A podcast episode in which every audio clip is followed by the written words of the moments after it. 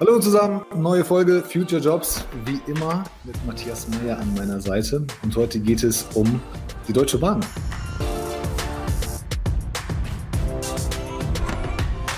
Bevor wir unseren Gast dazu holen, welche Erfahrungen hast du mit der Deutschen Bahn? Kannst du dir überhaupt vorstellen, dass so ein großes ehemaliges Staatsunternehmen agil sein kann? Wenn ja, wie? Also ich habe sehr, sehr gute und sehr, sehr schlechte Erfahrungen mit der Bahn. Ähm, was man bei der Bahn natürlich immer beachten muss, ist, die Bahn ist einer der größten Infrastrukturbetreiber Deutschlands, weil sie halt gefüllt ein Autonetz auf, äh, ein Autobahnnetz auf Schienen betreiben, mit eigener Energieversorgung, mit was weiß ich allem, was noch dranhängt. Ähm, und von dem her tut man der Bahn auch Unrecht, wenn man sagt, es gibt die eine Bahn, es gibt ganz, ganz viele Firmen, die drum rumschwirren und die halt auch Teilaufgaben erledigen. Ähm, ich glaube, es gibt jetzt nicht diese eine Abteilung, äh, der der schwarze Peter zugeschoben werden kann. Und von dem her finde ich es super, super spannend, ähm, dass wir heute mit Christoph reden, weil er kümmert sich oder er ist in der IT-Abteilung oder in der in dem IT-Service-Dienstleister der Bahn. Und dann es halt super, super spannend, weil selbst wenn das beste IT-System funktioniert, heißt das halt nicht, dass nicht doch irgendwie ein ungestürzter Baum auf der Schiene liegt. Also es gibt halt Dinge, die sind in dem Verantwortungsbereich der Mitarbeitenden und es gibt Dinge, die sind da nicht drin. Und äh, der Endkonsument, äh, auch gerne ich, ähm, beschwert sich dann auch doch mal über, dass es nicht tut, weil das ist das, was für den Endkunden äh, wichtig ist. Das heißt aber nicht, dass man nicht alles im Prozess getan hat, ähm, dass es nicht passiert. Sind ein paar Überraschungen dabei. Ich schalte mich gleich mal auf Mute, weil wir heute die Dachdecker hier haben. Das kann sein, dass sie ein bisschen Klopfen hat. Aber holen wir es aber dazu. Da ist er.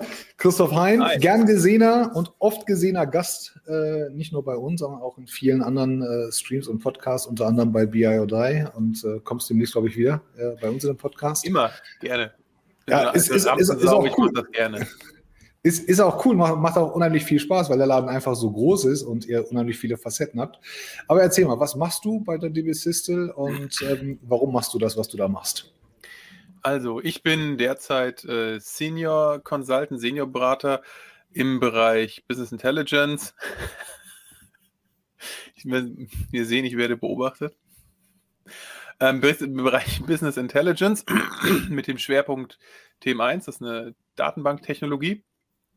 Und wir machen dort ein Team von aktuell sechs, sechs Beratern, die äh, verschiedene Business Intelligence Projekte im, für die verschiedenen Konzernpartner, äh, Konzerntöchter der Deutschen Bahn machen. Das heißt, wir sind ein reines Inhouse Consulting Team und äh, ja, beraten die verschiedenen Kunden von DB Fernverkehr, DB Cargo, DB Netz, DB Gastronomie, DB Vertrieb oder auch äh, die Auslandstöchter wie Cargo France oder Cargo UK oder wie sie alle heißen. Wir haben irgendwie 500, 600 Tochterunternehmen. Ich weiß es ehrlicherweise gar nicht, wie viele es genau sind.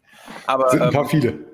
Genau, und äh, wir beraten die einfach äh, im BI-Umfeld und machen da eben die Projekte. So das Komplettpaket von Anforderungsmanagement über Umsetzung bis äh, die Überführung in Betrieb und Wartung und stellen auch noch die Infrastruktur zusätzlich bereit. Genau. Das äh, mache ich dort jetzt seit fast zwei Jahren. Also ich habe äh, pünktlich zum äh, 1. April 2020 äh, angefangen, direkt mit dem Einstieg von Corona. Also wir waren quasi die erste Kohorte im April, die äh, komplett digital äh, das Onboarding durchlaufen hat. Und ja, seitdem bin ich bei der Bahn und habe es auch noch nicht bereut. Also Deutsch, Deutsche Bahn und Scrum ähm, sind, sind zwei Begriffe, die eigentlich in einem Satz in der öffentlichen Wahrnehmung eigentlich nichts zu suchen haben. Erzähl mal, wie arbeitet ihr? Ihr habt einen Scrum Master, ihr seid ähm, ja, POs, ja, das erinnert natürlich an, an ähm, tatsächlich an Softwareentwicklung. Wie hat das damals, damals angefangen? Weil das ja tatsächlich eine, eine Geschichte ist. Man kann es halt in der DB Systel wahrscheinlich schneller, schneller ähm, umsetzen als woanders. Aber wie kommt man als Konzern oder, oder wer war das vielleicht, dass man auf diese Idee gekommen ist und gesagt hat, hey, wir müssen hier ein paar, paar Einheiten schaffen, die ultra agil und, und flexibel dastehen. Und ähm, mhm. gibt es da Erfahrungswerte, woran es ich äh, kann das ja auch nur, ich kann das, ich, ich kann das ja nur vom Hören sagen. Erzähl, ich war ja nicht live dabei. Also Die Legende ja quasi, sagt. genau, also ich bin ja quasi in ein fertig agil transformiertes Team gekommen, das quasi schon äh, mit einem äh, Agile Master also das, ne, das ist etwas allgemeiner als der Scrum Master, ähm, weil dem Team ja freisteht, welche mit, wie, wie es arbeiten möchte, einem Umsetzungsteam und einem PO. Mhm. Und die haben quasi schon den Prozess durchlaufen, die agile Transformation äh, durchlaufen, als ich da hin, hinzukam. Ähm, als man dir das erzählt hat, kan kanntest du da die Leute oder hast du gesagt, nee, kann ja gar nicht sein? Ich hab's, äh, ich hatte das äh, von außen mitbekommen. Ähm, ich habe in den Jahren 2014 bis 2016 selber ein, äh, ein Startup gehabt und wir waren eben auch agil unterwegs und auch im, im Raum Frankfurt äh, war ich damals, ich habe damals in Frankfurt gewohnt, heute immer noch in der Gegend. Und dann gab es halt immer so verschiedene Stammtische und sowas alles im agilen Umfeld. Und da waren doch viele Leute von der Bahn und habe das damals schon mitbekommen, dass es da so anfängt, ja, dass die da die ersten Schritte machen, sich da mit, Pilot, mit agilen Piloten vorwagen etc. Weil sie eben auch gemerkt haben, es kann so nicht weitergehen. Das irgendwie das, das alte, diese klassischen Hierarchien, das, das ist einfach nicht wertschöpfend, das ist einfach nicht, nicht, das, das, das, das hilft der Bahn als Ganzes nicht bei der, ähm, bei der Transformation hin zu, ähm, äh, bei, dem, bei dem Verlagern von Verkehr auf die Schiene und so weiter und mit der Digitalisierung der Schiene, da hilft es eben nicht, mit diesen alten Strukturen zu arbeiten. Da, da muss man irgendwie da anders, an, anders rangehen und haben das wirklich ähm, generalstabsmäßig geplant und ich finde es auch nach wie vor immer noch faszinierend, dass das anscheinend funktioniert hat. Also die sind, der, der Prozess ist natürlich nie abgeschlossen, ja, aber ähm, inzwischen sind meines Wissens ähm, eigentlich alle durch die Organisation, Organisationsveränderung äh, durch. Also es gibt jetzt eigentlich in jedem Team einen PO und einen AM, einen Agility Master. Ja, das ist natürlich überall immer noch nicht alles Gold, was glänzt. Ja, das ist ein Prozess, aber es ist ein Prozess, der aus meiner Sicht, was ich so wahrnehme, in die richtige Richtung geht und eben ähm, auch, also zumindest für den Teil, ne, für meine Kollegen und mich, ähm, ein ganz klares, auf der Habenseite steht, warum wir da arbeiten, weil das halt eben, ne, es gibt keinen, der dir von oben herab sagt, du musst das jetzt machen und dir reinredet, sondern das Team entscheidet eben wirklich autark, gemeinsam, wie man eben, wie man die Projekte macht, wie man mit, mit, mit Problemen, mit Kunden oder ähnlichem umgeht. Ja, und hat halt viel Eigenverantwortung, aber das macht halt eben auch das Ganze äh, ja, ja, spannend. Es gibt einem auch eine gewisse Motivation für die Arbeit, auf jeden Fall. Wie, wie ist das dann ähm, mit den anderen Abteilungen? Also ich kann mir sehr, sehr gut vorstellen, also agil passt ja nicht auf jede Art von Arbeit und auf jede Art von, ähm, von Tätigkeit in so einem Riesenkonzern. Ähm, gibt es auch Abteilungen, wo man gemerkt hat oder wo du mitbekommen hast, es ist zwar cool, dass wir jetzt hier unseren agilen Master haben und unseren äh, Product Owner oder Project Owner, ähm, aber man ist dann doch wieder relativ klassisch zurück auf relativ starre Schichtplanung, Schichtplanung und, und so weiter, ohne dass man jetzt das Agile komplett äh, durchgezogen hat. Also bisher ist ja diese Transformation nur innerhalb der Systel, aber dort mhm. ist auch zum Beispiel im Finance-Bereich, ja, auch, auch das Controlling oder so, ist eben in so einem Team mit Product Owner und Agility Master organisiert. Und ich stelle die Gegenfrage, wo soll denn Agil nicht funktionieren, wenn in Agil ja an der Stelle bedeutet, dass das Team selber sich die Arbeit so organisiert, wie es passt. Und wenn du eben eine starre Schichtplanung brauchst, ja, dann, ähm, dann entscheidet das Team das, dass sie das brauchen. Und wenn sie sagen, wir brauchen das nicht, dann brauchen sie das nicht. Ja, aber ja, das Mindset muss ja haben. Ne? Also das ist ja das, was der Daniel äh, die ganze Zeit sagt. Daniel, Daniel äh, Pranzke ist ja, ist ja Recruiter für Ingenieure bei der, bei der Deutschen Bahn. Ähm, sagt natürlich dann auch klar, werbewirksam, das Mindset ist agil ja, also offensichtlich, denn wir reden ja jetzt nicht zum ersten Mal darüber. Ähm, aber, aber da, da, wo es geht, äh, steht es ja am Ende des Tages dem, dem Menschen zur Verfügung. Ob sie es dann annehmen oder nicht, ist dann, ist dann ihre Sache. Ne? Aber für euch klappt es ja. Habt ihr. Ich würde, sogar, ich würde, auf, dein, ich würde auf das letzte Statement, Bauprojekte gehen nicht agil, erwidern. Doch, auch Bauprojekte gehen agil.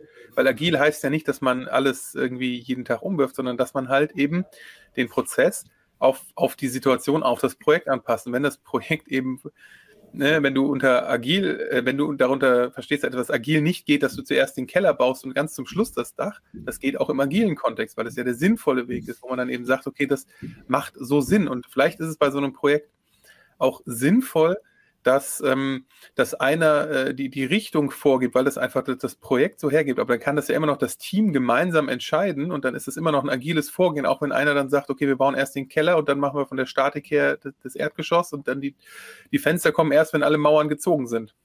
Ne, dann Aber dann, sein. Kannst ja Elemente davon übernehmen. Es geht ja nie ja. darum, dass man, dass man wirklich alles übernehmen muss. Die, reicht ja, wenn man einzelne Elemente oder, oder Arbeitsschritte ähm, übernimmt, dann, dann ist das Thema ja damit auch ähm, erledigt. Und wenn man Vorteile hat und Ressourcen spart oder die, die Menschen sind glücklicher und arbeiten vernünftiger, ähm, dann, ich denke, passt es geht, das Genau, wie das, das agile Mindset bedeutet ja vor allem auch, dass man die Leute einbindet. Und das ist, glaube ich, das Wichtige. Und wenn, und wenn, das, wenn du das unter agil verstehst, dann geht agil immer.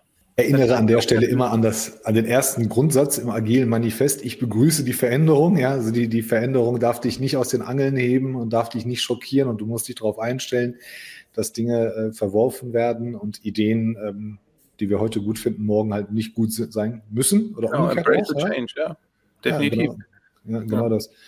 Ähm, ich, wir, haben, wir haben ja, es gibt ja so diese, diese, diese Vorurteile über die Deutsche Bahn, da wollen wir gar nicht drauf rumreiten. Ne?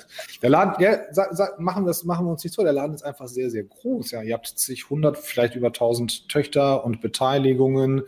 Ähm, da gibt es auch Sachen, die habe ich jetzt vor kurzem auch erfahren. Ihr habt ja Unternehmen in eurem Netzwerk, die wo, wo ich mich frage, was, was habt ihr damit zu tun? Ne? Also ihr habt so Nigrin zum Beispiel, ähm, kennen kenn viele von äh, aus dem Bauhaus, machen so Autopflegeprodukte und, und solche Sachen. Ähm, das, das gehört DB. Ja, hat, okay. man irgendwann mal, hat man irgendwann mal gekauft, diese, wahrscheinlich wusstest du es auch nicht, ähm, gehört, gehört, tatsächlich im, auf, dem, auf, der langen Sicht ähm, DB. Aber der Laden ist ja, ist ja, ist ja einfach groß und, und, und hm. fett.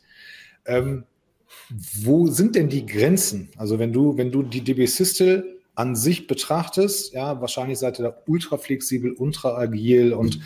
habt die Möglichkeit, eure, eure Ideen umzusetzen und, und das Arbeitsumfeld vorzufinden, was ihr euch persönlich immer schon gewünscht habt. Aber wo sind die Grenzen? Habt ihr Grenzen? Seid ihr ähm, oder, oder gibt, gibt, es, gibt es Grenzen, wo ihr sagt, ey Mann, dieses, das ist so ein Konzernding, das, das müssen wir hier loswerden. Ich kann mir vorstellen, dass, dass Tarifverträge, glaube ich, äh, immer noch ein Thema bei euch sind und noch ein paar andere Sachen auch.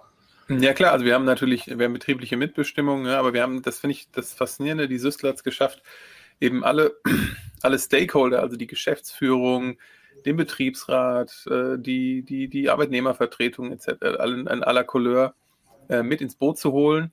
Ähm, und, äh, und trotzdem diese agile Transformation eben zu machen und auch zum Beispiel mit unter Einbeziehung der betrieblichen Mitbestimmung. Manche Regeln sind halt da und da kommt man auch nicht drum herum und da macht es auch keinen Sinn. Ähm, dagegen zu arbeiten. Ich meine, ne, betriebliche Mitbestimmung ist einfach Gesetz und damit muss man damit halt einen Weg finden, damit zu arbeiten. Ähm, und natürlich gibt es an vielen Stellen, sind wir die agile Insel im Konzern. Ne? Das heißt, wir haben ganz viele Stellen, wo wir einfach Konzernvorgaben haben, die einfach der Konzern, ne, der hat, der nimmt halt, der will gewisse Kennzahlen haben, ne? Ähm, der will, äh, es gibt einen Konzern, mein Lieblingsbeispiel ist, es gibt einen Konzern oder für die meisten Konzerntöchter ein ähm, Programm, über dem man die Urlaubsanträge stellt. Ja, jetzt ist es halt so, eigentlich bei uns entscheidet das Team, ja, die, der Einzelne und das Team entscheidet, plant selber die Urlaube. Dieses Tool hat aber halt einen Freigabe-Workflow. Also muss halt irgendjemand dort hinterlegt werden. Das ist dann, dafür ist dann der Agility Master zuständig, der ist dann sozusagen immer die Brücke in die alte Welt, der muss sich, oder der oder die Person, ähm, muss sich dann darum kümmern, dass eben diese Brücke in die alte Welt geschlagen wird, diese, diese, diese Hemmnisse, die die Organisation an manchen Stellen einfach an den Schnittstellen noch hat, aufgelöst werden. Dann nehme ich dann zum Beispiel eben die Urlaubsanträge, weil das vielleicht, halt einfach eine Konzernvorgabe ist. Vielleicht, vielleicht können wir dieses Thema Agility Master mal ein bisschen genauer beleuchten, weil das ist ja genau ein Punkt, äh, was wir ja auch in, in der letzten Folge Tolga besprochen hatten, nämlich das agile Mindset, Mindset und auch eine, eine Scrum-Logik oder so, das geht nie als Blaupause. Man muss sich das immer aufs eigene Unternehmen anpassen und man muss auch immer gucken, ähm, was für Gegebenheiten habe ich. Und ich glaube, wir haben jetzt hier ein sehr, sehr schönes Beispiel ähm, mit, wir brauchen eine Brücke in die alte Welt, wir haben Konzernvorgaben, die wir nicht anpassen können. Ähm, das heißt, wir müssen jetzt irgendwie gucken, dass wir die neue, agile Welt irgendwie in die alte Konzernwelt bringen, sodass das weiter funktioniert, weil ich halt nicht von heute auf gleich sagen kann, liebe 150.000 Leute, wir machen, also der eine Teil macht das jetzt anders und ihr jetzt auch, aber bis wir euch das alles beigebracht haben, vergehen halt zehn Jahre. Ja, also der, das ist genau, das ist die Aufgabe von dem Agility Master oder der Agility Masterin. Weiß nicht, wie das richtige Wort dafür ist. Ähm, und ähm, genau eben diese, diese Brücken zu schlagen. Weil natürlich, wir, wir machen auch Projektgeschäft, ja, wir machen ähm, Projekte für die verschiedenen äh, DB-Töchter, sind dort ganz oft in die Strukturen vor Ort eingebunden und da gibt es halt ganz unterschiedliche, ne, sehr starre äh, Hierarchien, auch sehr viele Bereiche, wo die Leute schon sehr flexibel sind ja, und auch eher agil unterwegs sind. Und das ist jedes Mal anders. Und wir sind zum Beispiel, wir haben viele Projekte, die eher kleiner sind, die mit ein bis zwei Personen gestafft werden. Andere Teams haben zum Beispiel immer in der Regel ein Projekt fürs Team. Die machen quasi ein Projekt mit fünf, sechs, sieben, acht Leuten. Mhm. Ne? Die organisieren sich dann zum Beispiel viel eher in einem Scrum-Modus, weil die auch mit, mit Sprints arbeiten können. Aber bei uns, wir brauchen uns im Team nicht im Scrum-Modus zu, ähm, auch ähm, äh, aufzustellen, wenn, wenn jeder von uns irgendwie zwei Projekte hat und jeder mit, mit immer mit anderen Leuten auf dem Projekt ist, dann, dann macht nicht, macht, macht ein Teamsprint einfach keinen Sinn. Weil da kann auch keiner irgendwie, äh, wenn ich im Projekt beim DB Fernverkehr bin und der andere ist bei DB Cargo, dann ist das toll, dass wir irgendwie Scrum machen und dann zwei Tickets da stehen, aber ich muss trotzdem das Fernverkehr-Ticket machen und er das Cargo-Ticket, ja. Weil es halt einfach nur Hautechnik. Deswegen macht da zum Beispiel Scrum bei uns äh, wenig Sinn. Ja, bei anderen Teams macht es total viel Sinn. Deswegen haben wir halt eben auch keine Scrum Master, sondern Agility Master weil wir eben da flexibel, flexibler uns aufstellen. Jede, jedes Team muss den für sich richtigen Arbeitsmodus eben finden. Habt ihr, habt ihr das so strukturiert, dass, dass du jetzt in deinem Beispiel, wenn du, ähm, wär, wärst du jetzt immer für die Cargo zuständig und der andere wäre für die Gastro zuständig oder laufen alle Tickets ähm, in, in einen Topf und, und man nimmt sich gerade ähm, das nächste raus oder wie habt ihr das aufgestellt? Bei also bei uns im Team ist es so, wir haben dann meistens Projekte und die Projekte haben meistens eine Laufzeit von einem, von einem Jahr. Die laufen über das Jahr hinweg. Mhm. Und das ist dann von Projekt zu Projekt unterschiedlich. Da gibt es dann auch, wie das organisiert ist. Ich meine, es gibt ja auch, äh, da kann man sich noch so viele äh, Gedanken über Projektmanagement zu machen, aber wenn du irgendwie zwei Leute hast, einen beim Kunden und einen bei dir selber, ähm, und die Leute sich dann einfach da, da kennen beide Seiten quasi das Projekt zu 100 Prozent da gibt es auch keine anderen, die involviert sind. Da ist erfahrungsgemäß ist da immer wenig Doku und wenig Prozess vorhanden, weil das erfolgt dann auf Zuruf, weil man halt eben auf seiner Kommunikationsebene, das ist einfach, das zeigt halt die Praxis. Dann gibt es größere Projekte, wo drei Leute äh, von jeder Seite dabei sind oder noch mehr.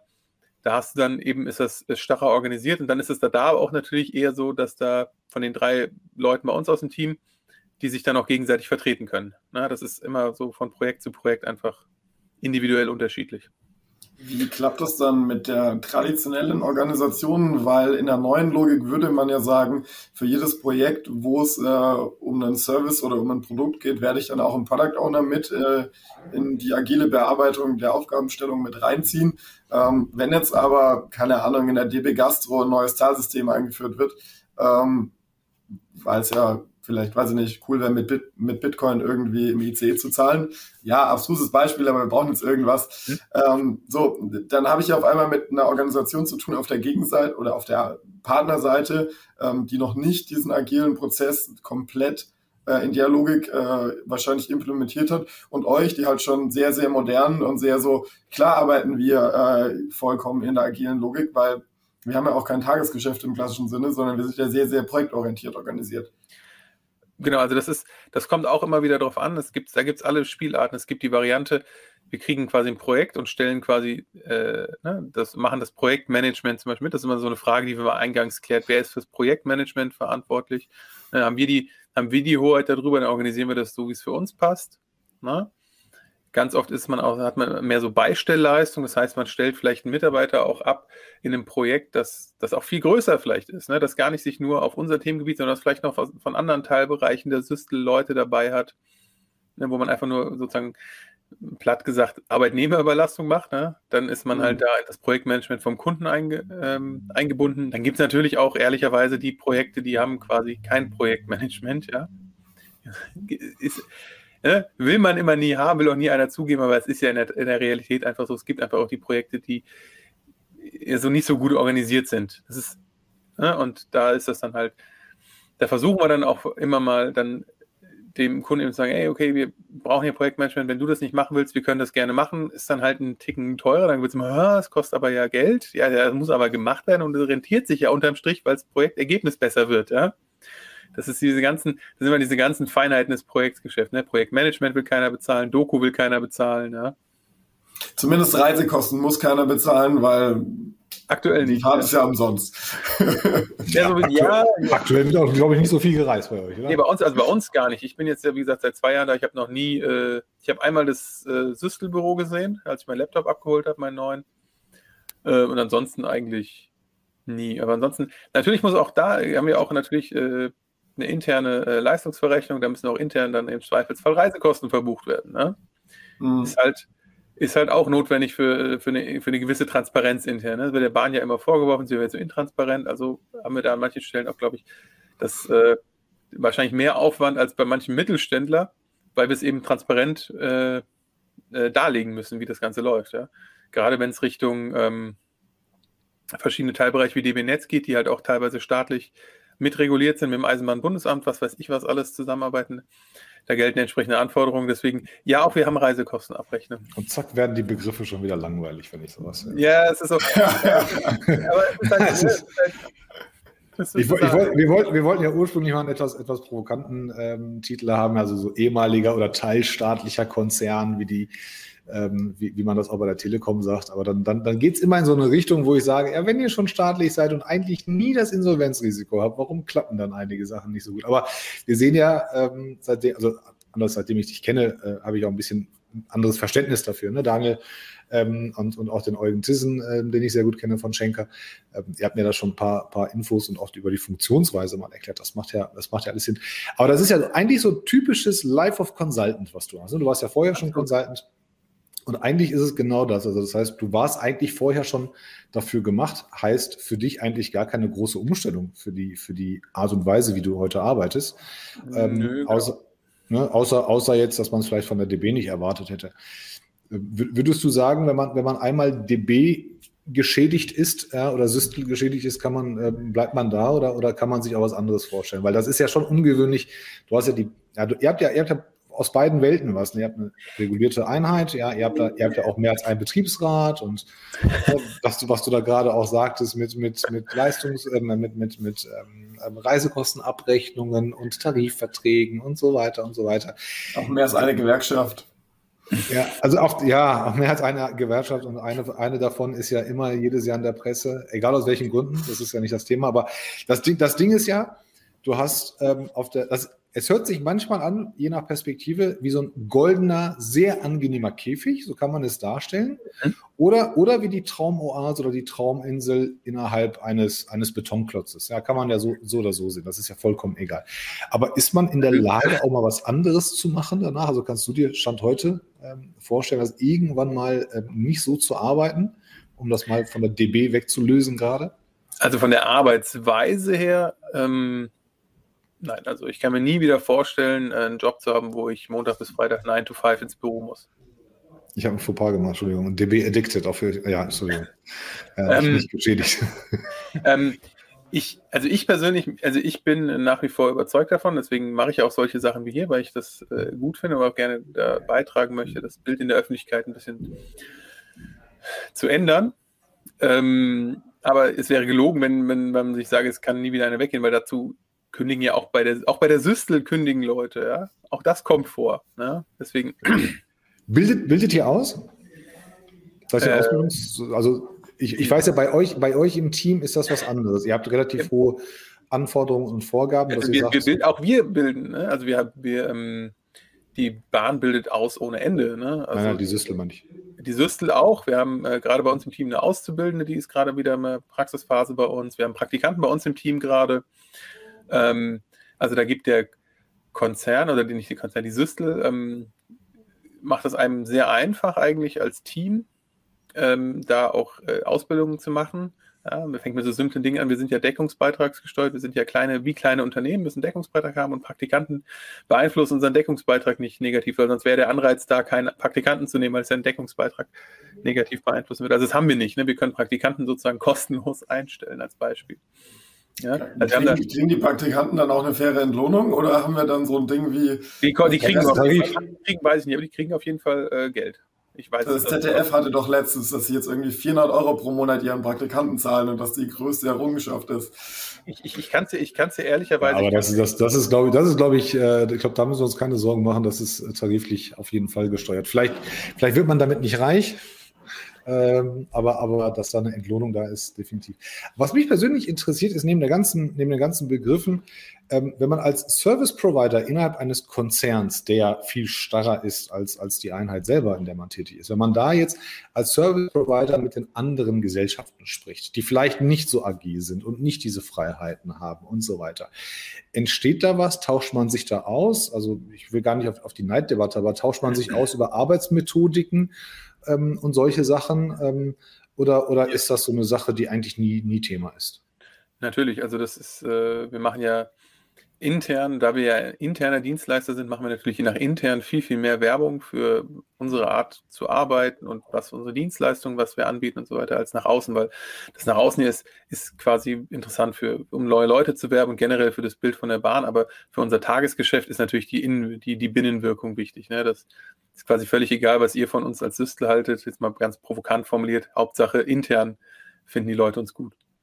Ne? Und da gibt es natürlich äh, Austausch, da gibt es ähm, Neid gar nicht. Es hat ja alles auch, ähm, äh, auch, auch in anderen Geschäftsfeldern gibt es ja äh, attraktive Angebote. Ne? Wir haben ja auch Leute, die von der Systel wegwechseln in andere Geschäftsbereiche.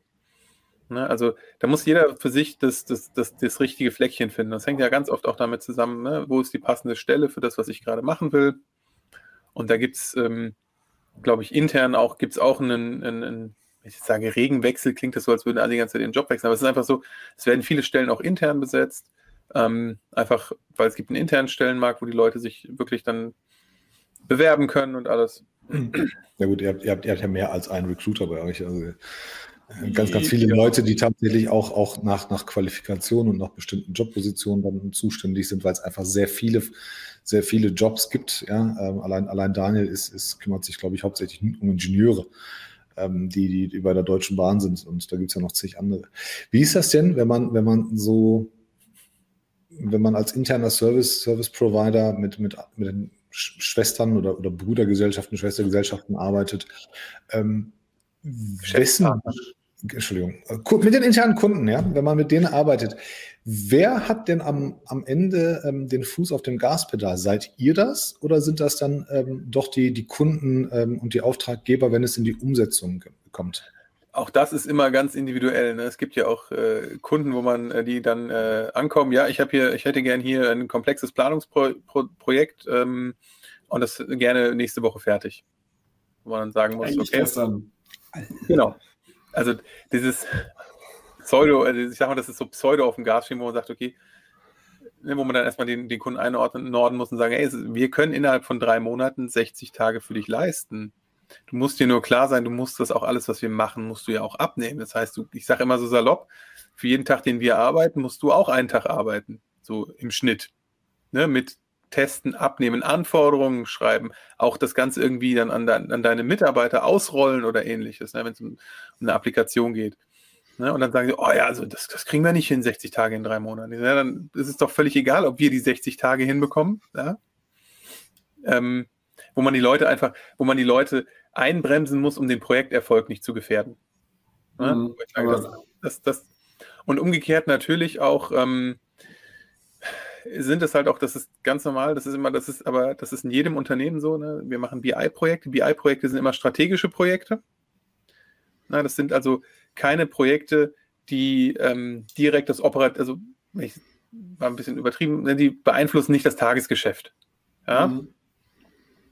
Das heißt, das sind die Projekte, die am ehesten mal auf die lange Bank geschoben werden. Damit, weil ja, machen wir, den, wir wollen die Unternehmensplanung überarbeiten, unsere Kostenstellenplanung überarbeiten wir haben ja eine, es geht ja notfalls auch mit der alten noch. Also das ist nie so der, der letzte Druck dahinter. Ne? Deswegen, ähm, da sind wir dann umgekehrt schon natürlich hinterher, dass die Leute vom Tagesgeschäft eben nicht dann sagen, ey Leute, ja, ihr habt Tagesgeschäft, ist klar, aber wir müssen das Projekt ja auch irgendwie zum Ende bringen. Ihr habt ein Budget, das ist genehmigt, das ist, also ist ja, also alles, also wir müssen es ja nur machen, ne? Wo man dann auch wieder wiederum aufs Gas drückt, ja, weil es sonst halt einfach im Tagesgeschäft manchmal auch untergeht. Aber das ist wie in jedem anderen Unternehmen. Ich wollte sagen, das, das, das, ist, glaube ich, ein Thema, was, was alle Berater haben. Genau. Ähm, auf der anderen Seite, wenn es halt nicht die internen Kunden sind, äh, wäre es egal. Hauptsache der Tagessatz läuft weiter, ja, und, und der Kunde zahlt. Hier ja, irgend, irgendwo und irgendwie ja auch, ja, aber, aber ihr habt diesen, diesen äh, harten äh, Profit, äh, diese harte Pro Profit-Orientierung nicht mehr. Aber ich habe, der, der Daniel hat äh, zwischenzeitlich mal die Zahlen mal ähm, genannt. 500 Recruiter, 20.000 Einstellungen pro Jahr, wahrscheinlich noch ein bisschen mehr oder, oder das heißt, das heißt, ihr seid sowas von. Ähm, das jetzt bahnweit. Also die Süstel mit ihren, äh, die hat jetzt in den zwei Jahren, die ich da, als ich angefangen habe, hatte die viereinhalbtausend Mitarbeiter. Jetzt hat sie fünfeinhalbtausend. Also die versuchen schon so um so ungefähr 500, 600 Leute im Jahr zu wachsen, weil der Bedarf einfach da ist. Ne? Wahnsinn. Also, und das ist ja in anderen Bereichen noch, noch krasser. Ich habe äh, ein Projekt bei der DB Cargo, da machen wir Personalprognose. Ja, gucken, wo, ne, da kommt die demografische Welle auf das Unternehmen zu. Ne, die ganzen, ähm, da, da, da, brechen irgendwann Lokführer-Jahrgänge dann weg, ja, Triebfahrzeugführer, die halt die einfach in Rente gehen, ja. Die müssen da irgendwie, ne? und das ist halt was, in unserem Umfeld, ne, du hast ja angesprochen, wir, wir stellen halt äh, Senior-Leute ein, die ähm, mehr oder weniger direkt loslaufen können. Ja, aber ähm, Leute, die irgendwie große Güterzüge fahren können, findest du jetzt nicht am Markt. Das heißt, du weißt, wenn du Leute einschätzt, die müssen mal mindestens ein Jahr ausgebildet werden. Es gibt andere Ausbildungen im Konzern, die dauern, glaube ich, fünf, sechs Jahre, bis du da wirklich alle Ausbildungen gemacht hast. Das heißt, da musst du ähm, deswegen müssen wir bei der Bahn an jeder Stelle eigentlich die Leute rekrutieren, weil du weißt jetzt, du musst jetzt ja schon überlegen, okay, wie viele Leute brauche ich in fünf Jahren für manche Stellen, weil du musst die, die musst du jetzt schon einstellen. Das, das, das, das finde ich viel, richtig gut bei euch, weil das müssen normalerweise alle Firmen machen. Also alle Firmen müssten eine Personalplanung haben, die strategisch zu den Unternehmenszielen passt, zu Vision und gerne auch weiter in die Zukunft. Und da, da kommen ja von links und rechts kommen ja die tausend Sachen rein, ne? also demografischer Wandel, Digitalisierung, Anforderungen am Markt, Produkte und so weiter. Und da macht, das machen ganz, ganz wenige. Ihr macht das aber, und ihr macht das ja nicht seit gestern, ihr macht das ja schon sehr lange. Und ehrlich, ich habe mir das beim letzten Mal, als ich ähm, nach, nach mit der Bahn gefahren bin, das war letzten Monat, da habe ich mir vorgestellt, wer, wer fährt denn dieses Ding hier gerade? Ist das jetzt wirklich jemand, der gerade mal seit einem Jahr oder zwei das Ding hier fahren darf? Das ist, glaube ich, wie bei einem Arzt. Man vertraut dem Arzt erst dann, wenn er ein bestimmtes Alter hat. Auch, auch wenn, wenn Jüngerer ja auch die, dieselbe Ausbildung wahrscheinlich hat, aber die Erfahrung ist ja zu viel. Ähm, Wobei ähm, da ja super interessant werden wird, welche Jobs braucht es in Zukunft eigentlich noch? Also brauchen wir halt diese Leute, die, die die Züge führen und so. Ne? Das kommt ja auch noch dazu. Ja, so in ja, Hamburg gibt es jetzt irgendeine S-Bahn, wo sie jetzt sagen so, wow, das ist die erste S-Bahn, die irgendwie hier halbautonom in einem äh, Verkehrsnetz fährt, wo auch Menschen fahren. So, ja, das ist ja super cool. In irgendwie Vancouver fährt die S-Bahn, seitdem sie gebaut wurde, vollkommen autonom. Ähm, also da ist halt dann auch die Frage, ob man nicht mal hingehen muss und irgendwann dann sagt, Moment mal, wie in einem agilen Mindset halt auch, wir überlegen uns jetzt, wir haben zwar einen Status quo, aber wo müssen wir eigentlich hin und welche Gesetzmäßigkeiten sind eigentlich zu überdenken? Und ob jetzt, also natürlich ist es dann schwierig, wenn ich sage, ein komplettes S-Bahn-Netz wird jetzt von einem auf den anderen Tag auf autonom umgestellt und ich habe dann halt auch äh, Trieb, TriebwerksführerInnen. Triebfahrzeugführer. Innen. Triebfahrzeugführer, okay. ähm, die dann, die, die dann halt dort lokal nicht mehr, nicht mehr gebraucht werden im klassischen Jobprofil. Ähm, aber ich glaube, also Daniel hat es ja in den Kommentaren geschrieben, sie haben 50 Prozent der Mitarbeiter bis 2030, die altersbedingt ausscheiden. Lang und sie müssen irgendwie 100.000 Leute bis dahin äh, quasi neu rekrutieren. Ähm, pragmatisch gesagt könnte man auch durchaus sagen, so, okay, dann müssen wir mal überlegen, kriege ich überhaupt noch so viele Leute motiviert, das Ganze zu tun? Ähm, oder kann ich da halt nicht, äh, ja, mit einem, okay, was ist das Produkt, was ich eigentlich anbiete? Was sind die Lösungen auf dem Markt? Die eine Lösung ist, einen Mensch hinzusetzen. Die andere Lösung ist, das System umzubauen. Ähm, ist nicht das eine besser als das andere und wo kommen wir da langfristig raus? Also ich habe letztens die Überschrift gehört, äh, die äh, irgendwo, ich weiß nicht mehr wo, die Bahn evaluiert Homeoffice für Lokführer. Habe ich auch gelesen. Ja, ich weiß nicht mehr, wo Groß, Große Tageszeitung, Welt, Handelsblatt, irgendwo war es. Ähm, ne, da geht es auch darum, als, ne, so eine Mischung aus beidem, ne, weil ähm, das eine ist ja die Züge autonom fahren lassen, das andere ist die Züge wie Drohnen ferngesteuert fahren zu lassen. Genau. Ja, dass halt immer aus der Leitzentrale guckt und vielleicht zwei Züge parallel zum Beispiel bedienen oder so. Also da sind ja ganz viele Themen dabei, ähm, wo wir auch Richtung bei verschiedenen Digitalisierungstechniken mit künstlicher Intelligenz, mit, da sind ja super viele Projekte dabei, die auch genau solche, solche Themen eben parallel adressieren. Ja, sei es auch ähm, mit Drohnen ähm, Strecken abfliegen und Foto, äh, die Fotos machen und dann automatisiert auswerten, wo, wo sind die Strecken irgendwo kaputt oder wo sind Züge kaputt, ne, die mit Kamera auswerten, dass da nicht der Mensch mehr drum rumlaufen muss, weil du die Leute nicht findest. Ne, solche Sachen. Also Oder Thema, auch im Thema Data Science und, und BI seid ihr, glaube ich, extrem gut aufgestellt, äh, auch auf die Daten. Ähm, ihr habt halt einfach zu, sehr viele Daten, teilweise, ich würde sogar sagen, fast zu viele und ihr könnt halt ähm, sehr viel auch mitmachen. Ihr, ihr leitet, ähm, ich sag, weiß ja auch bei der Schenker, was ihr da alles macht, die können halt schon, dass das, ähm, dass, dass das ganze Transport gut aufkommen, ähm, prognostizieren, sehr, sehr treffsicher, was, was halt DAX halt immer noch nicht kann. Und der ist jetzt ja, nicht wirklich machen, viel kleiner super viele spannende Projekte. Gerade ähm, letzt, vor zwei Wochen, ähm, ich mit Kollegen vom Fernverkehr und die haben so ein Projekt, das heißt äh, Railmate. Da werten die Kundenfeedback aus. Ne? Du kannst ja den kleinen QR-Code an deinem Sitz zum Beispiel kannst du einscannen und kannst dann direkt Feedback geben, wie war die Fahrt? War die gut, war die mhm. schlecht? Kannst du einen Kommentar abgeben. Dann werten die eben auch automatisiert aus, was kommt da für ein Feedback? Was, was, was lief nicht gut? Was lief gut? Ne? Da steht natürlich, was nie so gut läuft, meistens die Pünktlichkeit. Was aber zum Beispiel ganz schön ist, es kommt da als positives Feedback dann zum Beispiel rüber, das Personal war freundlich, es war hilfsbereit und sowas alles. Ne? Das sind ja Sachen, das sind ja Dinge, wo man auch kurzfristig was machen kann. An der Pünktlichkeit, da kann man als Einzelner immer relativ wenig, hat man relativ wenig Einfluss drauf. Wenn, wenn, wenn, die, wenn das Schienennetz am Limit ist, wenn, ähm, wenn nicht genug Züge da sind, nicht genug Personal ist, da ist für die Wartung der Züge, kannst du nicht viel machen, kurzfristig. Ne? Aber du kannst halt zum Beispiel den Leuten eben äh, mit einem Lächeln sagen, dass der Zug jetzt 20 Minuten Verspätung hat. Das hilft ja das hilft meistens schon. Ne? das war meine größte Angst, als ich, als ich, als ich letzten Monat im Zug gefahren bin, dass ich irgendwo festsitzen werde. Und dem Matthias ist es passiert und auch dem Reinhold ist es letztes Wochenende passiert kriegst halt irgendwie so eine Nachricht, so tut mir leid, Fahrt geht nicht weiter, wahrscheinlich Sonntagabends oder sowas. Das Ding ist, der Mensch muss es einfach nur verstehen in dem Moment. Ärgerlich ist es, ja, da kann der schafft dann nichts für, das kann, das kann das Personal eh nicht beeinflussen. Das Ding ist, du verstehst es nicht. Ähm, aber, aber es hat sich ja so, so eingebrannt. Und was, was wir halt alle immer vergessen, ist wirklich die Tatsache, dass dieses ganze Schienennetz, die ganzen Waggons, die ganzen Züge, das, da ist halt eine riesen Apparatur in der Wartung. Also ne, jeder, der sein Auto in die, in die Inspektion bringt, der weiß, dass das nicht so eine Sache, also früher war das mal, hast du hingebracht, zwei Kaffee getrunken, nette Unterhaltung, hast dein Auto mitgenommen. Heute bringst du das Auto ab, kannst es schon, schon gar nicht mehr, gar nicht mehr spontan machen, machst einen Termin im Voraus, gibst das Auto ab, wenn du Glück hast, kriegst du einen Leihwagen, kannst dann nach Hause und nach zwei Tagen wiederkommen. Und ja, Tolga, ja sorry, wenn ich da zwischen reingrätsche, aber gerade mit der Wartung. Also ich saß vor drei Wochen in einem ICE von Berlin nach München. Der wurde in Nürnberg gestoppt mit der Durchsage, unser ICE kann leider nicht mehr weiterfahren, weil neun von zehn Toiletten nicht mehr funktionieren und wir deswegen hier jetzt mit der Fahrt aufhören müssen. Das ist dann so eine Durchsage, wo ich mir so denke, so Leute, entweder könnt ihr keine Toiletten konstruieren oder ihr könnt nicht sagen, jeder, der nochmal pinkeln muss, geht bitte hier raus und nimmt den nächsten Zug, aber im Rest fahren wir weiter. Aber so eine Ansage zu machen, dein kompletter Tagesablauf läuft jetzt hier um eine halbe Stunde später, weil irgendwie wir jetzt auf, einen, auf den nächsten Zug warten. Also da ist ein Punkt, wo ich mir bei der Deutschen Bahn dann doch ab und zu wünschen würde, ey, fahrt ihr eigentlich selber Zug und hört ihr eure Durchsagen und hört ihr eure Entscheidungen, die aus der Leitzentrale kommen? Und das verstehe ich dann halt nicht. Weil das sind doch alles Menschen, die da arbeiten. So, die sitzen auch im Zug mal und die möchten auch heim zu ihrer Freundin. Und aber dann kommst wissen, du Aber ich glaube, ich glaub, das ist wie, das ist wie, wenn du, wenn du äh, in einem Büro auf Klo gehst, ja, du merkst ja auch, dass sie verstopft. Wenn sie verstopft, die kündigt sich nicht vorher an, dass sie kaputt gehen wird. Aber anderes Thema, lass uns da nicht wollte, drauf rumreiten. Nee, ich wollte dazu nur sagen, ja. das, sind, das ist einfach, das ist eigentlich ein schönes Beispiel, weil das sind halt einfach teilweise auch Regeln, für die kann auch die Bahn nichts. Die gibt die sich ja teilweise selber nicht. Ne? Das sind dann einfach Vorschriften am Ende vom Tag ist die Vorschrift, du musst halt so und so viel für so und so viele Personen müssen so und so viele Toiletten da sein, ansonsten ist der Zug offiziell nicht einsatzfähig und darf nicht weiterfahren. Ja, das ist dann einfach, das ist dann doof und das ist wie, wenn du mit dem Zug fährst und denkst dir so, du bist in Ingolstadt und denkst dir, oh, ich bin ja jetzt fast am Ziel. Ja, und dann hält der Zug in Ingolstadt an, weil die Klimaanlage ausgefallen ist und denkst, ey, die paar Minuten hätte ich bei 40 Grad auch noch ausgehalten. Ne?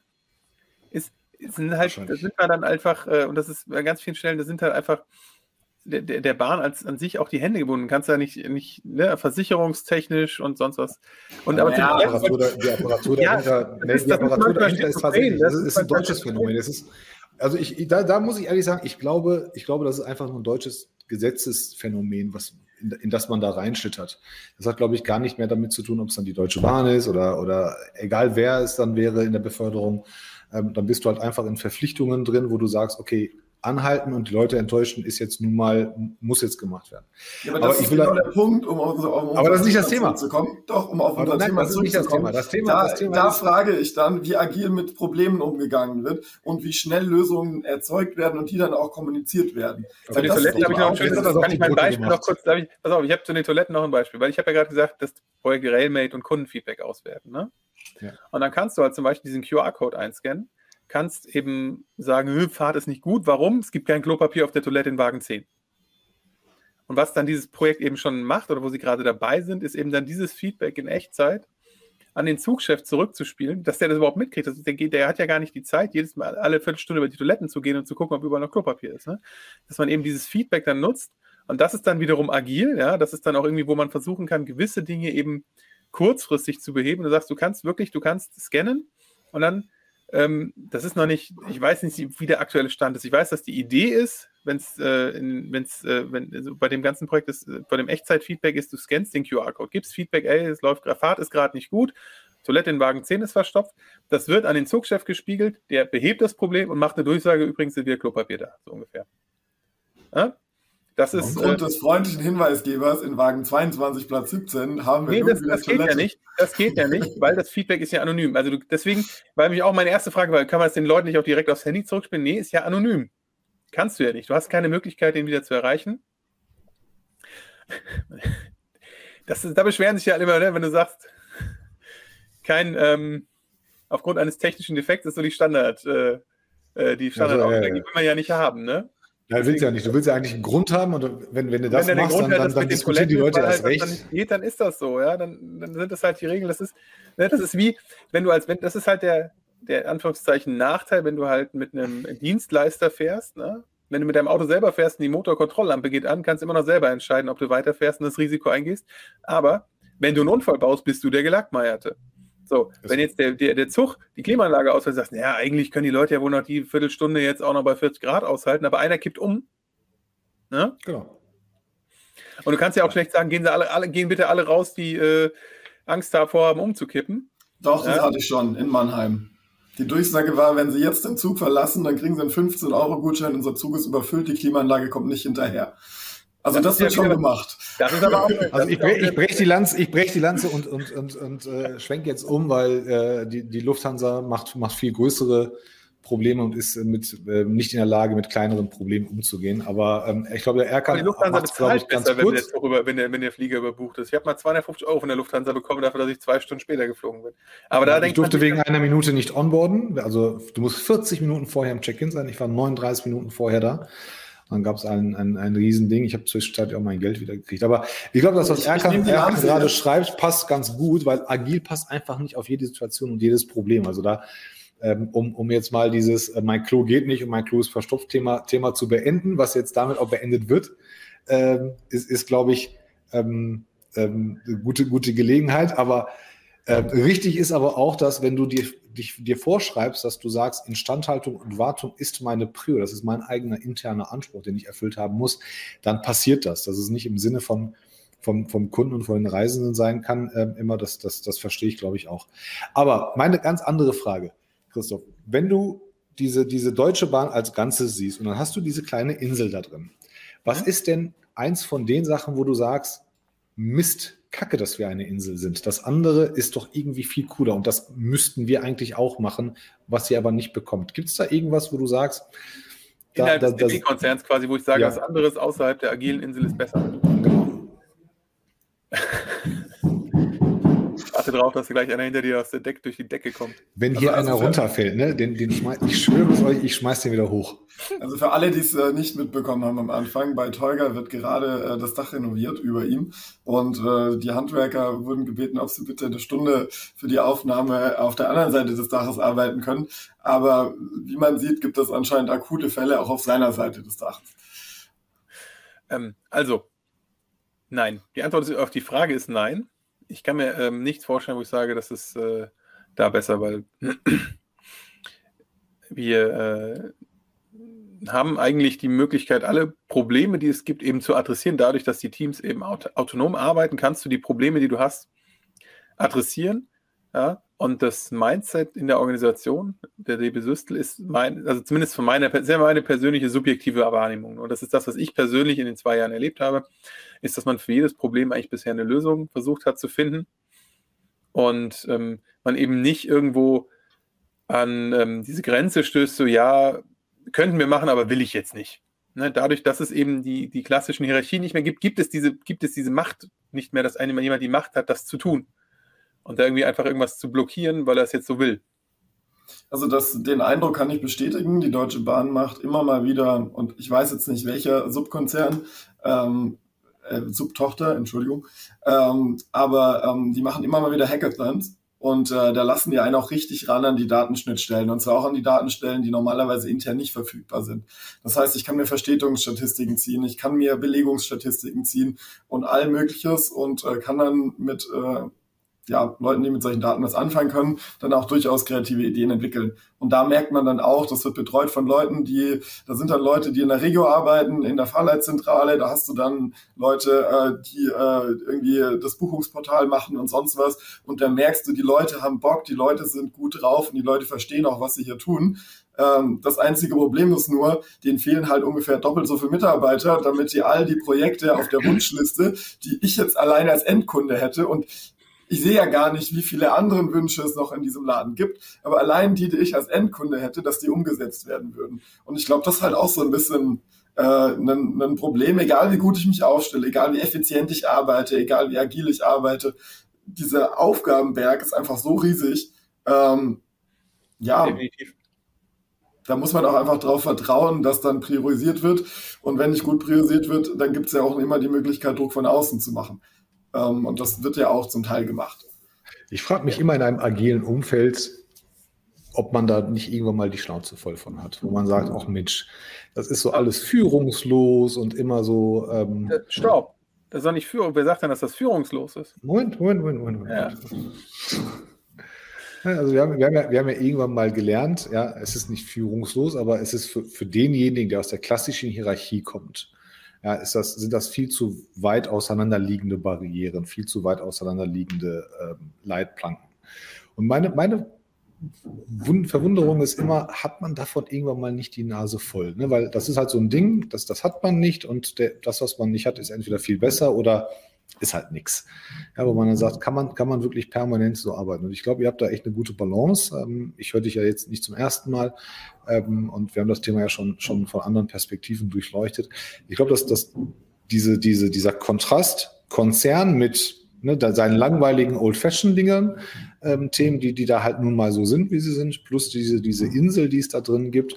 Ähm, ich glaube, das ist eine sehr, sehr, sehr gute Balance. Hast du da, hat man trotzdem mal das, das Gefühl, dass es ein bisschen, ein bisschen toleranter und ein bisschen ähm, flexibler sein könnte an der einen oder anderen Stelle ähm, oder wird da permanent dran gearbeitet? Also macht, macht sich irgendjemand von außen über das gesamte Bild und über die gesamte Konstruktion Gedanken oder ähm, ist das so eine mhm. Sache, die automatisch schon mit sich kommt? Nee, es gibt natürlich da Arbeitskreise, äh, ob das Arbeitskreise heißt oder es gibt ja es gibt äh, da gewisse ähm, Teams, die sich eben darum kümmern, ne, die ähm, die ganze Zeit, hier hatten wir die, nannte sich Transformationsorganisation, ne, wo dann wirklich eine Gruppe von Leuten, die eben die Teams da begleitet haben bei den Prozessen, das gibt es immer noch, das ist die Aufgabe der Agility Masters, die sich ähm, innerhalb der Organisation ja dann auch, das, das ähm, aggregiert sich ja, die Teams aggregieren sich dann zu Einheiten. Also ein Team hat immer so fünf bis zehn Leute, die Einheiten haben dann so 50 bis 100 ungefähr, plus minus.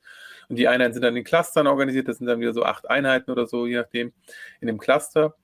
Und ähm, die haben die Cluster und die Einheiten haben auch jeweils ein PO und ein AM und haben dann jeweils auch nochmal ein Umsetzungsteam der Einheit, das aus den AMs und POs der, der drunterliegenden Teams ähm, besteht, die dann wirklich da eben auch der gesamten Kette äh, entlang daran arbeiten. Ne? Und was du gemeint hast mit führungslos oder mit, ähm, mit den Barrieren sehr weit auseinander, das ist im Einzelfall ist das, das ist für jeden unterschiedlich.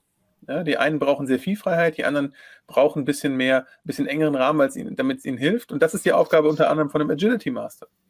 Ja, dem Agility Master da auch dafür zu sorgen, ne, wenn der Einzelne sagt, ich, es ist mir irgendwie, ich, ich, ich bin hier irgendwie so strukturlos unterwegs, ich weiß nicht so richtig, ne? Dieses typische, ich bin lost, ich finde ja, mich genau. nicht zurecht. Dafür, dafür, hat unser, bei uns im Team so ein bisschen wie so schwererloser Raum. Ja, genau. Und das ist aber die Aufgabe vom AM, eben da zu unterstützen. Und dann muss man das im Einzelfall, ne? deswegen hat ja jedes Team auch einen AM, der sich darum kümmert, den Leuten eben zu helfen. Und da muss man im Einzelfall gucken, was hilft den Leuten denn. Ne? Vielleicht brauchen die klarere Vorgaben für ihre To-Dos vom PO ne, dann ist das vielleicht das Thema. Oder die brauchen einfach Unterstützung, vielleicht ein Coaching Richtung Selbstorganisation. Oder die haben ein ganz anderes Problem, ne, das man gar nicht so auf dem Schirm hat. Das ist die Aufgabe eben von dem AM, ja, wo die Organisation auch, auch zusätzlich darüber hinaus, es gibt ja auch Situationen, wo der AM vielleicht das Problem ist, ja, wo es dann eben auch ähm, Maßnahmen gibt, auch Coaching von außen oder Eskalationstrainings und ähnliches ja, wo man dann sich, ex also extern heißt, außerhalb des Teams, innerhalb der Organisation eben ein Coaching holt, ne? irgendwie so eine, so ein, oder so ein, so ein Training, wo dann mal einer kommt von außen und dann mal die, die Konflikte vielleicht, die sich in so einem Team einfach aufgrund der Zwischenmenschlichkeit immer ergeben, ähm, unterstützt, eben die zu lösen. Also er macht die Organisation, glaube ich, super, super viel. Das ist, das, ist, das ist auch noch ein Thema, was du jetzt schön angeschnitten hast, was ich auch noch thematisieren wollte, nämlich wie findet diese Fortbildung statt? Also wie, wie stellt man sicher, dass, äh, dass zum einen dieses neue Wissen ins Rest, in den Rest der Organisation getragen wird, aber auch zum anderen, ähm, dass die Mitarbeiter, die jetzt wie du äh, angestellt wurden, wo das schon implementiert war in den Teams, dass die ständig weiter fortgebildet werden, dass die verstehen, was die einzelnen Rollen sind, dass sie vielleicht auch, ja, die Forschung geht ja weiter bei der ganzen Geschichte, neue Techniken und Geschichten lernen. Ähm, wie, wie erlebst du das? Also, das, also, das ist, also das ist natürlich die Aufgabe als jeden Einzelnen, ne, sich weiterzubilden. Es gibt Schulungsbudgets, die auch auf jeden Fall so umfangreich sind, dass sie äh, meines Wissens in der Regel nicht vollständig ausgeschöpft werden. Ne? Das hat verschiedene Gründe. Ja, aber sie sind auf jeden Fall da. Also es gibt eigentlich, es scheitert eigentlich nie daran, dass man irgendwie keine Schulung für irgendwas bekommt, wenn der irgendwo Bedarf ist. Und das ist, das ist, das ist eine der Aufgaben des Agility Masters. Ne? Das eben darauf zu achten, das in, die, in, in das Team reinzutragen, ja, aus der Organisation, die Brücke eben auch zur Gesamtorganisation. Mhm. Ja, und all solche Sachen. Und die Aufgabe eines jeden Einzelnen und der AM muss halt mit darauf achten, dass das ge gelebt wird und getan wird. Deswegen ja auch die Trennung zwischen PO und AM, ne? dass der eine sich aufs Projektgeschäft äh, konzentriert, in unserem Fall jetzt, oder aufs Produkt, und der andere sich eben auf die Organisation und auf die Sozialhygiene und ähnliches ähm, konzentriert, um genau diesen Interessensgegensatz halt aufzulösen, damit genau das was ihr da beschrieben habt, auch an Problemen, die wir natürlich auch haben, ne? dass wir so, die auch Sozialhygiene ist ein schönes Wort. Ja? Dass die halt eben auch adressiert werden. Das hängt, mit, das, simplen, das hängt, mit, so simplen Dingen, jetzt gerade in Corona-Zeiten zusammen. Ne? Wie schafft man das bei uns im Team? Die Hälfte der Leute im Team hat in Corona angefangen. Das heißt, wir haben uns als Team noch nie äh, komplett äh, äh von Angesicht zu Angesicht gesehen. Ich habe ein, zwei Kollegen mal gesehen. Fehlt dir das? Oder, oder ist das ein Problem? Mir persönlich jetzt eher weniger, für andere ist es eher ein Problem. Ja, das ist auch wieder ganz individuell. Das ist da wiederum auch, das ist zum Beispiel eine große Aufgabe der Agility Master aktuell. Genau solche Themen im Team eben auch zu gucken, wo ist das wie ein Problem? Ja, mir macht das, ich habe das, ich habe seit, ich glaube, seit fünf Jahren immer im, mehr oder weniger im Homeoffice gearbeitet, oder seit sieben Jahren. Größtenteils im Homeoffice. Und äh, ich bin es eigentlich gar nicht, ich habe eigentlich nie, wenn ich ehrlich bin, nie richtig so in einem Büro längere Zeit gearbeitet. Also für mich ist das einfach, ich, ich kann mir ja, das muss man sagen, du bist ja auch noch junger Papa, also verheiratet, Kind, ne? Ja, das, dass das aktuell sowieso zu meine, meiner Work-Life-Balance äh, nur gut tut, dass ich, äh, dass ich von zu Hause arbeiten kann, das steht mal außer Frage. Aber ich kenne es auch, ich kann das auch davor nicht, als ich noch keine Kinder hatte, dass ich regelmäßig immer nur in einem Büro war. Ähm, und andere, die das vielleicht eher gewohnt sind, auch die zum Beispiel schon länger bei der Bahn sind und das aus der alten Zeit noch kennen, dass man halt jeden Tag im Büro ist, die tun sich dann teilweise halt schwerer. Das ist auch nicht schlimm. Das ist einfach, jeder ist halt individuell und jeder hat auch ein anderes Bedürfnis. Hm. Ich ja. bin mir auch sicher, dass dann innerhalb der Bahn, wenn wenn es zu modern in Anführungszeichen wird für manche Leute, dass dann auch vermittelt wird und dass dann auch es andere Stellen gibt, die halt eher noch in einem klassischeren Arbeitsfeld sind, äh, wo die Leute dann hinvermittelt werden. Also ich kann es zumindest so vermitteln, also von meinen Mittelständlern, so wenn halt dann eine Abteilung mal komplett äh, komplett sich umstellt äh, und sich alles ändert, dann gibt es immer ein, zwei Leute, die sagen, ich fühle mich hier gar nicht wohl, das passt nicht mehr zu meinem Lebensentwurf, zu wie ich arbeite und was weiß ich. Ähm, und dann ist es ja auch gut und das sehe ich auch als eine Riesenstärke von so einem großen Konzern dann wieder Bahn. Ähm, so, also jeder Konzern ist ja wie eine Riesenstadt. Es gibt eigentlich jeden Job mehrfach in dieser Stadt und die Frage ist halt, äh, in welchem Viertel du dich gerade rumtreibst. Ähm, und äh, von dem her, die Bahn kann da halt dann viel, viel einfacher vermitteln ähm, als das jetzt vielleicht in einem 200-Mann, 200-Frau-Unternehmen möglich ist. Das stimmt. Dem ist nichts hinzuzufügen. Aus, aus, aus, aus äh, Arbeitgebersicht, äh, ja, ihr hattet auch noch vor, vor Corona schon eine Homeoffice-Kultur, haben wir, haben wir gelernt und äh, tatsächlich äh, das, das Clou-Thema ist immer noch interessant, aber das, da, da gehen wir jetzt immer drauf ein. Das sparen wir jetzt. Äh, nee, das, das, das, das, haben wir gehabt. Das wird auch immer wieder mal, immer wieder mal kommen, wahrscheinlich. Ähm, dann, dann, dann ist das so. Ähm, ist man, nee, andersherum, was war die, was, wie war die Frage? Ähm, wird man, wird man als in einem agilen Umfeld, wird, wird man als Mensch toleranter, Christoph? Damit setzt du ja voraus, sie waren davor intolerant. nee, aber, aber kann ja auf ein Next Level kommen. Ja, weil einfach dieses Grundverständnis ähm, ist ja wirklich, also wahrhaftig zu verstehen, dass jeder individuell ist und ähm, dass, dass mein Kollege, auf den ich gerade vielleicht angewiesen bin im Projekt oder in der Zusammenarbeit, jetzt vielleicht einfach mal nicht das leisten kann, was gerade für, das, für den Projekterfolg ähm, ähm, erforderlich ist, damit, damit wir hier das Ding abhaken können. Ähm, und das ist ja ein permanenter Prozess. Ich glaube, das ist einer der wenigen Bereiche oder die, einer der wenigen Arbeitsmethoden, um es mal so zu nennen, der wirklich die tolle die, die persönliche Entwicklung fördert. Ja, in allem anderen kommen Ellbogen raus, kommen irgendwann mal so dieses Ich mache mehr als du und so weiter, Geschwafel raus. Ich glaube, wenn man dieses. Ja, wobei ich glaube, das hast du je nachdem, was für ein Typ du bist, auch, äh, auch aber Dann passt du nicht ins, aber dann passt du nicht in ein agiles Umfeld rein. Das wirst du dich wahrscheinlich relativ schnell herauskatapultieren. Weiß ich. Ich weiß nicht. Weiß, ich weiß es nicht. Also, ich, ja. also ähm, ich, ich bilde mir ein, dass ich, seit ich mich mit Agilität beschäftige, aber ich weiß nicht, ob es an der Agilität liegt, aber ne, seit ich mich generell damit beschäftige, natürlich eher darüber nachdenke, ähm, was treibt mein Gegenüber an. Ob das jetzt an der Agilität liegt oder ob das halt einfach Zufall ist, dass ich mich zur selben Zeit auch damit angefangen habe zu beschäftigen, weiß ich nicht. Und dieses, in sein Gegenüber hineinversetzen, was der äh, vielleicht für ein Problem hat. Das ist ja, das ist ja wie mit, äh, wie wenn du kleine Kinder hast, ja. Die haben ja auch, äh, die haben ja auch Probleme. Jetzt, jetzt, auf den Schluss bin ich gespannt. Ja, die haben ja auch Probleme, die du, die du ähm, nicht, auto, nicht automatisch verstehen kannst, die für die aber ganz schlimm sind. Ne? Meine, deine, meine Tochter ist gerade in der Trotzphase, ja, und wenn die dann da irgendwie eine, wie eine drei, ja, ähm, ja, wenn die jetzt eine Sinnkrise kriegt, weil ich halt vom Toastbrot den Rand abgeschnitten habe, ja, dann kann ich das nicht verstehen. Das ist mir das völlig unerklärlich. Ähm, aber für sie ist das eben ein ernsthaftes Problem. Das schockiert sie so sehr, dass sie deswegen weint. Und das ist im beruflichen, im, im, im privaten und beruflichen Umfeld mit Menschen ist das Gleiche. Das ist vielleicht nicht unbedingt so extrem, ja.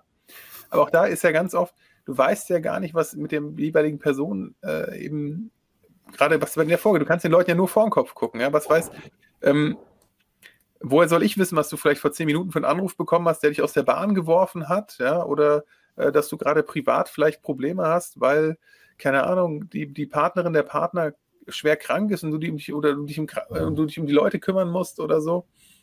Ja, deswegen dass das ähm, elementar ist, dass man diese Toleranz auch noch viel stärker ausbaut, das, oder dieses in den, diese Empathie, um sich in den anderen reinzuversetzen, das ist elementar wichtig. Ob das jetzt, ob man agil sein muss, damit man darin besser wird, oder ob das nicht theoretisch auch ohne geht. Ja, das kann ich, weiß ich nicht, wie ich, wie ich das beantworten soll. Also ich, ich, ich glaube daran, also wir haben jetzt schon mit einigen Leuten gesprochen, die in einem agilen Umfeld arbeiten und die dies richtig machen und wirklich mit allem drum und dran, mit allen Konsequenzen, ähm, haben, haben tatsächlich diese Toleranz gemeinsam, unge un, unheimlich ausgeprägte Empathie und, und ähm, emotionale Intelligenz, also wirklich dieses, ich will erstmal den anderen verstehen, was du gerade sagtest. Warum weint die Kleine denn? Also was, was habe ich mit dem, mit dem Wegschneiden des Randes in ihr ausgelöst? Ist das Weltbild zerstört? Wenn ja, okay, wie kriege ich das unter einen Hut? Mache ich es beim nächsten Mal vielleicht mal, wenn sie nicht dabei ist? Oder, oder äh, muss ich denn wirklich den Rand wegschneiden? Also das sind so, das, das sind so Fragen in, im täglichen Miteinander, die wir alle gerne lesen und über, und über uns gerne hören, aber in der Regel machen wir es ja nicht. Ähm, Aber das, das ist, ist, genau die Power des Agilen, nämlich genau. du hast auf einmal Zeit zu sagen, Moment mal, warum verändert sich hier gerade was? Und dann, Stunden, darfst, ja, und dann darfst du dir die Frage auch stellen, wie können wir uns darauf einstellen und wie können wir uns daran anpassen? Und das ja. ist halt das Schöne, weil im Wasserfall geht das nicht. Im Wasserfall muss nach A, B kommen. Da können wir nicht erst noch A1 und A2 reinschieben. Und das finde ich das Schöne, dass halt dann so eine Organisation auf einmal auch, ich will nicht sagen, Zeit zur Menschlichkeit hat, ähm, aber dennoch, du bist halt flexibler und flexibel bedeutet halt auch, du kannst auf Mitarbeitende eingehen. Ja, umgekehrt aber auch. Also wenn ich ein Problem habe, dann kann ich mich auch viel leichter mitteilen, weil ich schon davon ausgehe, dass auf der anderen Seite ich auch verstanden werde. Das machst du heute ja nicht. Also ich kenne so viele Leute, die nie zu ihrem Vorgesetzten oder zu ihrem Kollegen gehen würden und öffentlich zugeben würden, hey, ich komme hier gerade nicht weiter oder ich verstehe gerade nicht hier, ich bin total lost kannst du mir mal helfen? Das wäre automatisch so, so ein Gesichtsverlust. Das wäre automatisch so, oh, ich muss ja eine Schwäche zugeben. Aber in so einem Umfeld hast du dieses Verständnis, weil du das gelernt hast, du weißt, mit sehr großer Wahrscheinlichkeit haben wir auf allen Seiten das gleiche Mindset, das gleiche Verständnis und das, das führt tatsächlich zu Toleranz und ähm, klar kannst du dem stillen Kämmerlein denken, mein Gott, ist der Zehner dumm, der hat das nicht verstanden und wird seine Deadline nicht einhalten. Ähm, werde ich auch nicht vermeiden können. Aber ich werde mich definitiv beim nächsten Mal offener auch mitteilen und werde mich auch damit beschäftigen. Ja, warum ist denn der ähm, Christoph gerade so, wie er ist? Und vielleicht hat er, weiß nicht, zu Hause irgendwas erlebt oder, oder, oder will gerade nicht nach Hause, auch immer, ist ja egal. Ähm, aber das ist, das ist Toleranz, die dann tatsächlich gelebt wird. Und das haben die echt alle gemeinsam. Also ich glaube schon daran, dass es, dass es so, ein, so ein Antreiber ist. Und vielleicht ist die Deutsche Bahn ja dann auch noch ein sehr besonderer Case, weil dadurch, dass sie größtenteils ein Staatskonzern sind und ja, sie müssen Deckungsbeiträge erwirtschaften, aber sie sind auch nicht so schnell pleite wie jetzt irgendwie ein normales Unternehmen auf dem Markt. Ähm, das heißt also, hier haben wir dann halt vielleicht wirklich eine Situation, wo ich in einem agilen Unternehmen mich noch viel, viel natürlicher und freier bewegen kann, weil ich halt weiß, wir sitzen morgen nicht alle auf der Straße, wenn ich mit einem Problem nach vorne komme. Das ist jetzt eine Frage, also sind Aussagen, da muss ich ja sehr, sehr vorsichtig gucken, wie ich da jetzt äh, mich zu äußere. Mu musst, du, musst du auch nicht, ne? Nee, aber, also der, der Zusammenhang ist auch vielleicht also ein, bisschen, das, ein bisschen zu groß. Unter, ich würde das mal so ähm, unterstreichen, die ähm, aus, aus ganz unterschiedlichen Aspekten, nicht nur, weil es eben ein Staatskonzern oder Teilstaatskonzern ist, sondern auch einfach, weil die ähm, weil wir einen absoluten Personalmangel haben und der Leute ohne Ende brauchen. Ne? Also du hast ein absolutes Arbeitnehmerunternehmen. Ja. Ähm, kannst du, ähm, hast du ähm, einen anderen Druck, also die, die, Organisation muss anders damit umgehen, die können nicht mit Druck auf die, die, das, die können allein schon, um die Leute zu halten, nicht mit Druck ag agieren.